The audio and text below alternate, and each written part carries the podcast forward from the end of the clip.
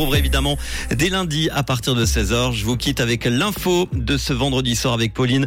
Bonsoir Pauline, bonsoir les amis, à lundi, ciao Bonsoir à tous. Parmi les médicaments manquants, les traitements anti-poux font défaut en Suisse. L'accès aux produits chimiques pouvant servir à fabriquer des explosifs est désormais restreint et du brouillard demain matin. Parmi les médicaments manquants, les traitements anti-poux font défaut en Suisse, et ce à cause d'une rupture de stock chez les fournisseurs. Autre raison de cette pénurie, si ces insectes étaient traditionnellement un problème à la rentrée des classes, ils sont désormais problématiques toute l'année. En cas de doute, il faut immédiatement inspecter la chevelure des enfants et avertir l'école en cas de présence de lentes et de poux.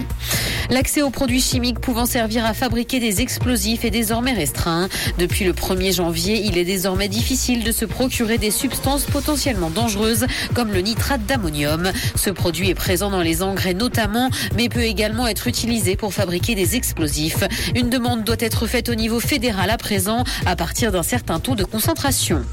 Le Conseil fédéral veut lutter contre les jardins recouverts de pierres. Si c'est une tendance qui se développe dans le pays, ces aménagements réduisent la biodiversité et créent des îlots de chaleur. Un rapport adopté récemment par le Conseil fédéral émet donc plusieurs recommandations pour lutter contre. L'une d'entre elles consiste à soumettre la construction de ces jardins à des autorisations.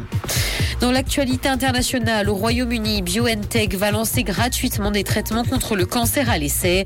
Il s'agit d'essais cliniques d'une nouvelle thérapie basée sur la technologie à ARN messager, la même utilisée dans les vaccins contre le coronavirus.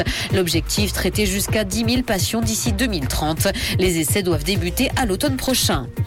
NASA, le dernier membre d'Apollo 7 est décédé. Walter Cunningham faisait partie du trio de la première mission Apollo avec équipage en octobre 1968. Cette dernière a d'ailleurs ouvert la voie à l'arrivée de l'homme sur la Lune. Il était âgé de 90 ans. Ses acolytes étaient décédés en 2007 et en 1987. Edward Norton a découvert qu'il descend de Pocahontas. L'acteur de Fight Club a fait cette découverte lors d'une émission. La princesse indienne est donc son arrière-grand-mère à la 12e génération. Si le comédien savait que des rumeurs circulaient au sein de sa famille. Il a été porté à son attention qu'il existe des traces écrites de ce lignage.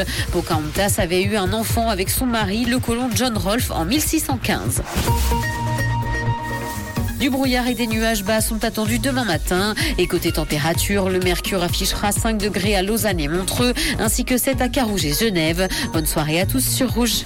C'était la météo, c'est Rouge.